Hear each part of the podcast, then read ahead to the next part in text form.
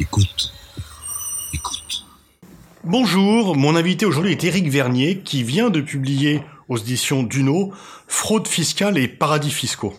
C'est la deuxième édition, Éric Vernier. Quel changement par rapport à la première? Bonjour Pascal. Alors effectivement, euh, deuxième édition et un changement qu'on retrouve euh, finalement tout de suite dans le sous-titre, hein, puisque euh, c'est aujourd'hui quand l'exception confirme la règle.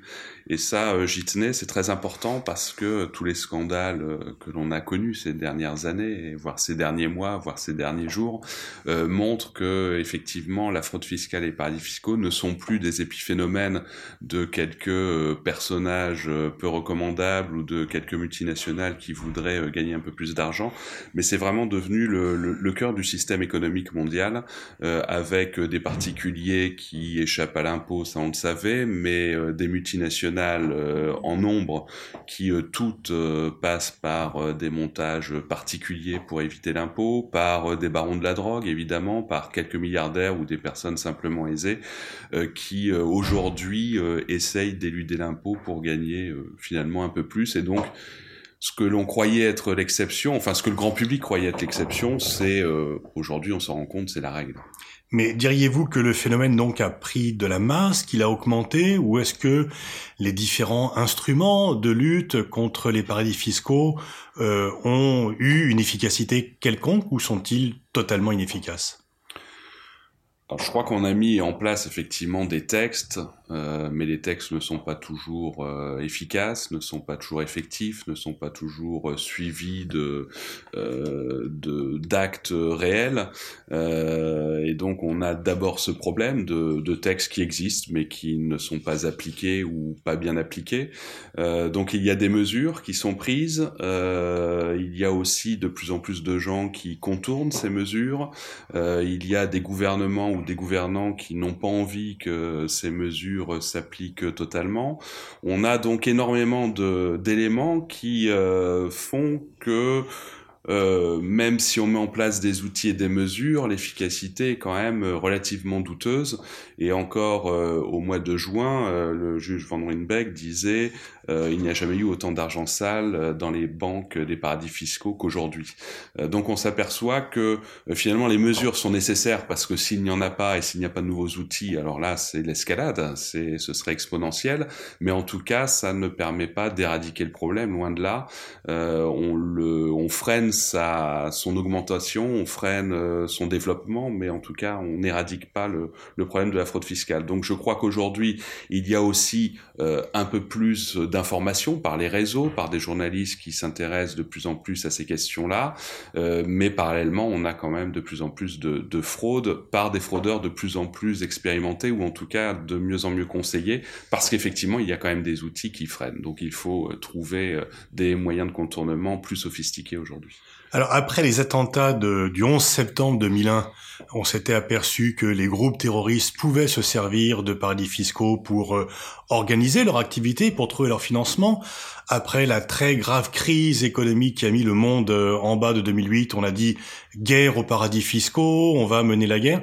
Comment expliquer que on ne puisse pas faire céder les îles Caïmans ou que les îles Vierges? Comment euh, expliquer que les pays du G20 réunis qui ont une force de frappe non seulement militaire mais également économique, ne sont pas capables euh, de faire céder des îles dont la puissance est quand même très petite? Alors je crois que, que les pays ont la capacité de le faire. Euh, c'est la volonté qui, qui manque à mon avis. Euh, pour plusieurs raisons. D'abord, il y a, y a une raison euh, géostratégique, c'est-à-dire que ces pays peuvent être nécessaires dans certains votes, euh, dans des institutions euh, supranationales. ça en fait un allié. c'est aussi sur le plan géostratégique le fait que ce sont des amis proches ou d'anciens amis, des d'anciennes colonies pour pour l'Angleterre par exemple ou, ou des membres du Commonwealth. Euh, donc on a euh, comme cela des, euh, effets de la géostratégie sur le manque de volonté On a, on n'a pas envie d'embêter les amis, et quelquefois ces amis-là sont tellement puissants qu'on ne veut surtout pas les les les les, les îles Vierges sont plus puissantes que le Royaume-Uni ou les États-Unis? Non, mais là je pense plutôt à Hong Kong euh, avec la Chine derrière. Mhm. euh, donc là on a aussi ce phénomène de euh, de, de, de, de, puissance trop trop forte pour pour qu'on aille les titiller. Et quelquefois même on s'écrase devant ces puissances. Ça a été le cas justement vis-à-vis de la Chine lorsqu'on a sorti la liste de l'OCDE en 2008 où la Chine a fait pression sur la France et l'Angleterre pour qu'elle ne soit pas dans la liste noire de l'OCDE et que Hong Kong et Macao soient hors liste. Donc déjà, il y avait euh, cette volonté euh, de ne pas apparaître comme un pays euh, dérangeant. pour les autres, c'est effectivement des alliances qui peuvent s'expliquer par des votes à certains moments dans certaines institutions. Après, il y a une autre raison, c'est que certains pays, certaines de nos puissances, je pense à l'Angleterre notamment, n'ont pas envie que qu'on tire un trait sur ces territoires parce qu'ils ont une nécessité.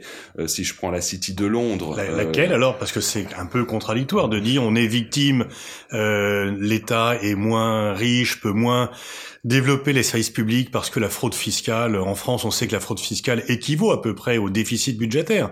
Et s'il n'y avait pas de fraude fiscale, euh, eh bien, on ne déplorerait pas les déficits budgétaires chaque année. Donc, comment expliquer que le Royaume-Uni, euh, à la fois est victime, en même temps complice de, de, ce phénomène? Alors, selon moi, il y a deux explications. Il y a la première explication qui est euh, effectivement par rapport à, à votre question sur le plan fiscal. Et là, je prendrais plutôt l'exemple des États-Unis qui, finalement, par les les contournements fiscaux euh, de, de leurs entreprises euh, ont vu d'un bon œil le fait que leurs entreprises devenaient plus compétitives par leur rentabilité accrue par l'économie fiscale. C'est-à-dire ces entreprises qui gagnaient un peu plus d'argent que les entreprises par exemple européennes, finalement devenaient plus compétitives grâce à cette économie fiscale. Donc, quand, on ne baisse pas, quand on ne baisse pas les impôts, on ferme les yeux sur la fraude fiscale. Ça a été un peu ça pendant quelques années et finalement maintenant les États-Unis avec Trump sont en train euh, euh, de changer quelque peu puisque euh, finalement ils vont baisser ou ils ont baissé eux-mêmes leurs impôts et vont peut-être devenir des paradis fiscaux. D'ailleurs, le Delaware en est un. Hmm. Depuis très longtemps, c'est l'un des premiers d'ailleurs. Pour nos auditeurs, expliquer un peu le cas spécifique du Delaware. Donc, c'est l'un des États fédérés des États-Unis et qui est considéré comme un paradis fiscal. Vous y consacrez d'ailleurs un chapitre. Alors le, le, Delaware a été l'un des premiers paradis fiscaux au sens moderne, puisque les paradis fiscaux existent depuis des milliers d'années.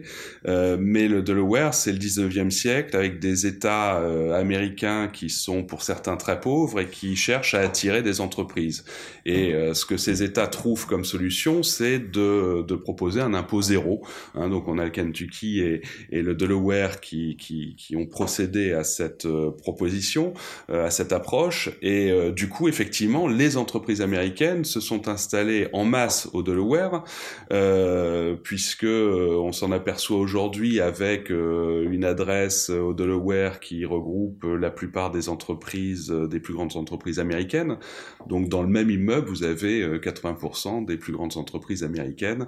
donc on imagine bien que ça ressemble plus à des boîtes aux lettres qu'à autre chose. Mais ça veut dire, vous pouvez citer des noms de, de firmes connus qui auraient leur siège à Delaware On retrouve toutes les plus grandes firmes américaines euh, de, de type Apple, Google et, euh, et, des firmes beaucoup plus euh, industrielles.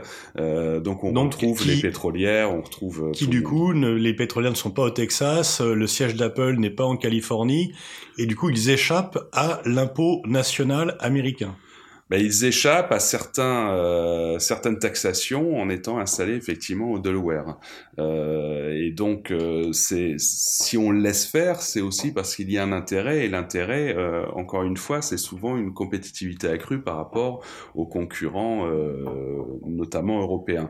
Donc ça, c'est la première raison qui est en train un petit peu de changer parce que finalement, aujourd'hui, on s'aperçoit que partout dans le monde, il y a une course au dumping fiscal et tous les pays sont en train de baisser leurs impôts, y compris compris la France, leur impôt sur les sociétés, puisque c'est toujours quand même destiné aux mêmes. Hein. Les mhm. particuliers sont chassés, les particuliers fraudeurs sont chassés, les entreprises oui, un parce peu moins. peuvent pas. C'est plus difficile d'avoir une adresse au Delaware pour vous et moi que pour une société. C'est plus compliqué pour vous et moi en tout cas. il y a quelques particuliers qui arrivent quand même, pas au Delaware mais mais ailleurs et notamment aux, îles Caïmans ou, ou, dans ce, ce type de, de pays. Mais c'est vrai que c'est plus compliqué pour les particuliers. Mais ça c'est la première explication. La deuxième explication et qui à la Grande-Bretagne, c'est une explication qui est liée euh, au fait que les paradis fiscaux sont en général en même temps des paradis bancaires et euh, réglementaires ou judiciaires. Euh, et l'aspect bancaire est extrêmement intéressant, c'est-à-dire que vous avez une opacité bancaire et une, un laxisme judiciaire qui font que euh, ces territoires finalement accueillent l'argent sale, très sale, ce que j'appelle l'argent noir, l'argent du crime, euh, sans trop de difficultés.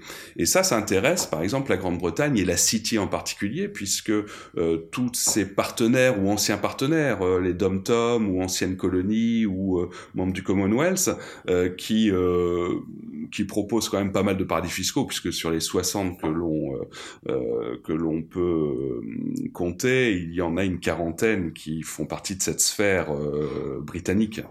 Euh, et finalement, ces territoires servent de, de, de, de prélavage à de l'argent très sale qui une fois qu'il est un petit peu nettoyé, voire bien nettoyé, atterrit à la City et, et profite aux différents marchés. Donc le schéma, c'est que je suis à la tête d'un cartel de trafic de drogue, je mets euh, beaucoup d'argent, y compris en liquide, dans une banque, euh, dans un paradis fiscal qui me demande pas l'origine. Si je fais ça en France, euh, au-dessus de 3000 euros, on me demande quelle est l'origine des fonds.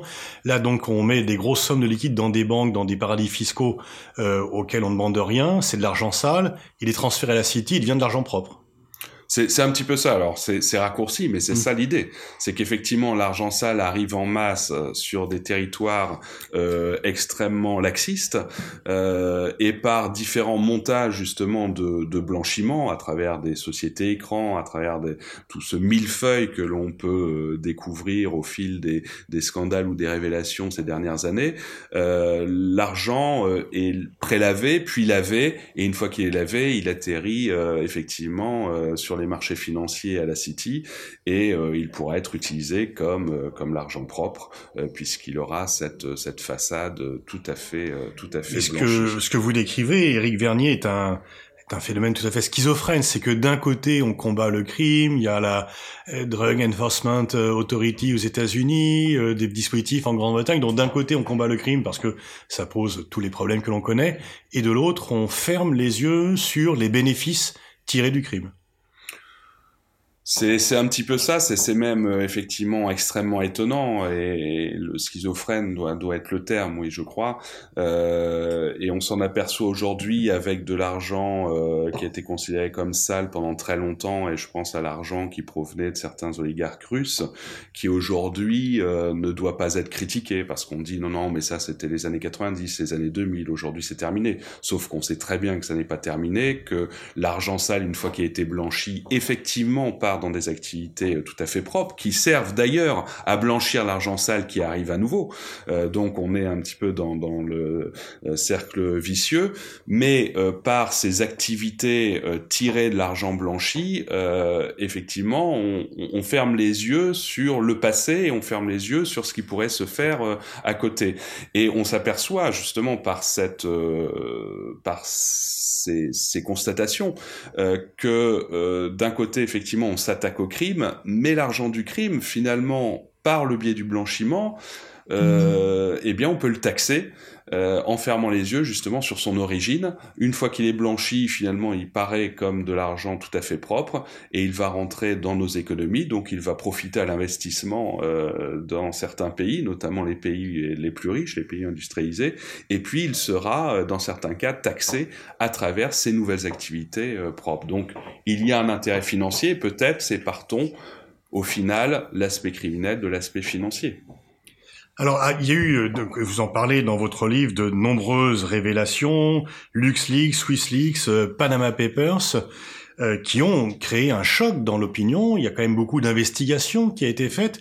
Est-ce que vous diriez c'est qu'il y a plus de fraude fiscale et de paradis fiscaux aujourd'hui, ou est-ce qu'il y a plus d'enquêtes sur cette fraude et ces paradis fiscaux Et en fait, est-ce que l'on est plus informé du phénomène ou est-ce que le phénomène est plus important? Alors, euh, d'abord, il n'y a pas de plus de paradis fiscaux. On est toujours à une soixantaine. Euh, par contre, ce qu'il faut dire, c'est que contrairement à ce qui est affirmé par certains politiques, il n'y en a pas moins. On est toujours à une soixantaine de, pays, malgré ces listes officielles qui sont vides. La liste française avec quelques pays, la liste européenne avec huit pays ou sept pays euh, selon les, jours.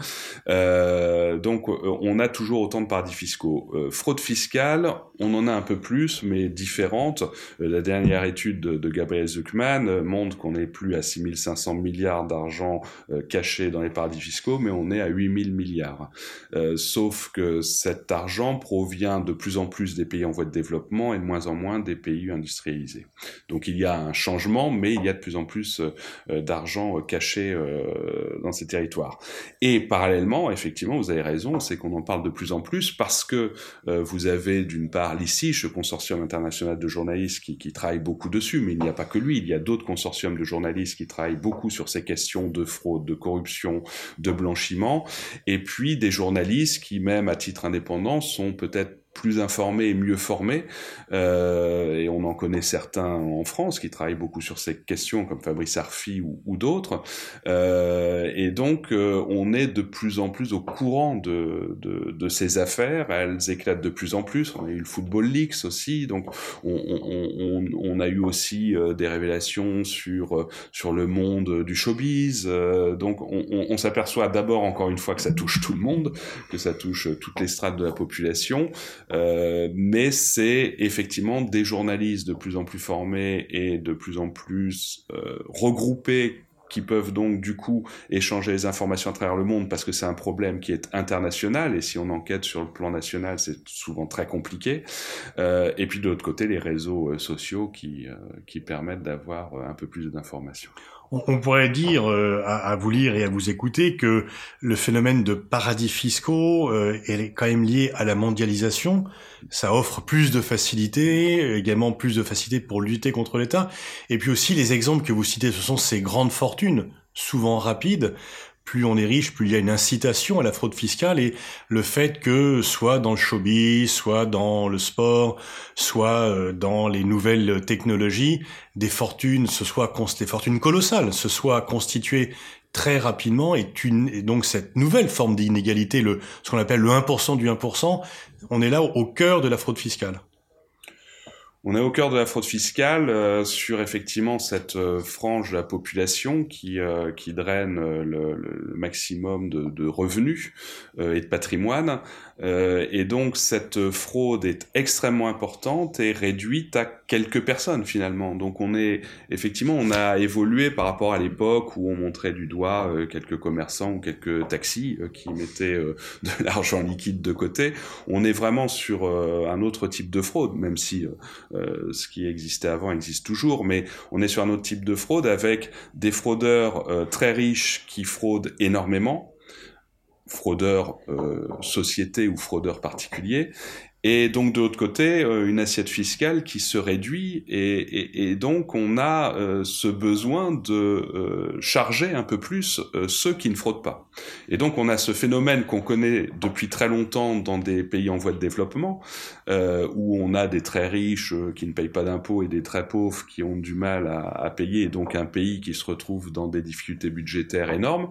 on retrouve cette, ce phénomène maintenant dans nos pays, avec, on le sait très bien, les difficultés budgétaires, les crises budgétaires de, des pays européens notamment, euh, avec euh, une classe moyenne qui euh, a du mal de payer des impôts qui sont de plus en plus lourds, et cette frange de plus en plus riche qui, qui paye très peu d'impôts finalement, parce que les possibilités sont de plus en plus nombreuses, notamment comme vous le disiez, par la mondialisation, c'est-à-dire l'ouverture des frontières, mais aussi par toutes les nouvelles technologies qui permettent des transferts d'argent ou des montages euh, plus sophistiqués, et puis la facilité euh, pour euh, tout un chacun de, voyager, de se déplacer et donc euh, d'améliorer encore euh, les techniques et, la fraude. Vous consacrez un, chapitre à la réglementation et à la lutte contre la fraude fiscale.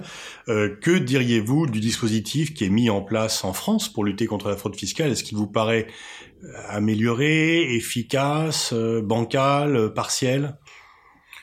La France n'est pas le plus mauvais élève dans, dans, la lutte euh, contre la fraude, mais on s'aperçoit que les moyens sont quand même relativement réduits et que, euh, en termes de moyens humains notamment, euh, c'est très insuffisant. Hein. le, président euh, Macron euh, parlait d'augmenter le nombre de contrôleurs euh, du, RSA en quelque sorte. Par contre, on réduit plutôt ceux qui s'occupent de la grande fraude fiscale.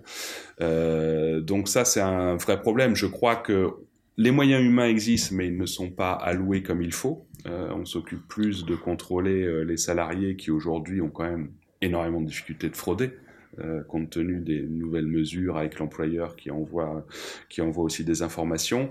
Euh, et par contre, sur la grande fraude, oui, effectivement, on a on a toujours un problème et on a toujours ce verrou de Bercy qui, même s'il a partiellement sauté, existe toujours, avec parallèlement la Donc possibilité. Donc le verrou de Bercy, ça veut dire que c'est seul Bercy peut entamer des poursuites par rapport à la fraude fiscale et pas le juge ordinaire. Voilà, c'est jusqu'ici c'était le, le cas pleinement, c'est-à-dire que le juge ne pouvait pas sauto saisir d'une affaire mmh. fiscale, seul Bercy pouvait euh, transmettre euh, l'affaire. Ce qui laisse supposer du copinage, euh, etc. Ce qui permettait effectivement de s'arranger euh, mmh. avant, avant d'aller plus loin. Euh, donc ce verrou a partiellement sauté, mais il est quand même toujours là notamment pour les affaires les moins les moins graves, mais où est le degré de gravité, c'est toujours le problème du curseur.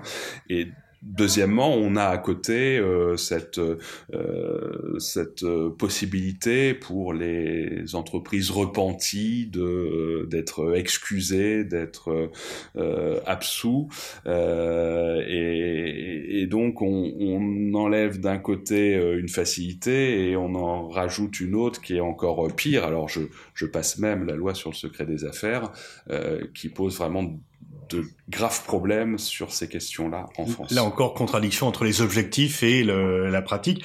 Vous faites en, en, conclusion un guide touristique des paradis fiscaux, donc ça laisse un peu le choix euh, des destinations peut-être pour les prochaines vacances. Alors, Caraïbes, Europe, Asie-Pacifique, et vous faites ensuite 10 fiches de paradis exemplaires, et dedans, surprise, il y a la City de Londres.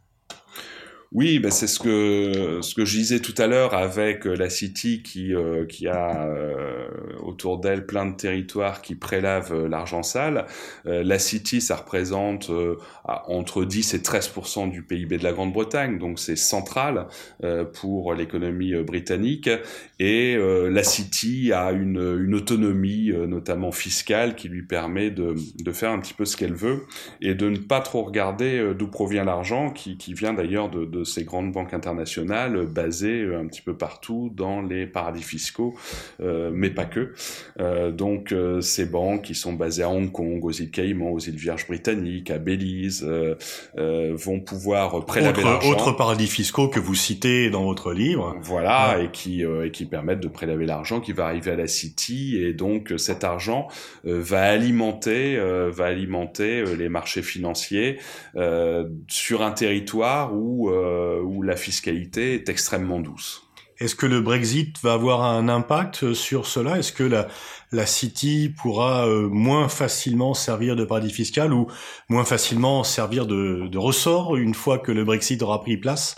Alors là, c'est pour moi c'est le grand point d'interrogation parce que il peut se passer euh, une chose comme son contraire.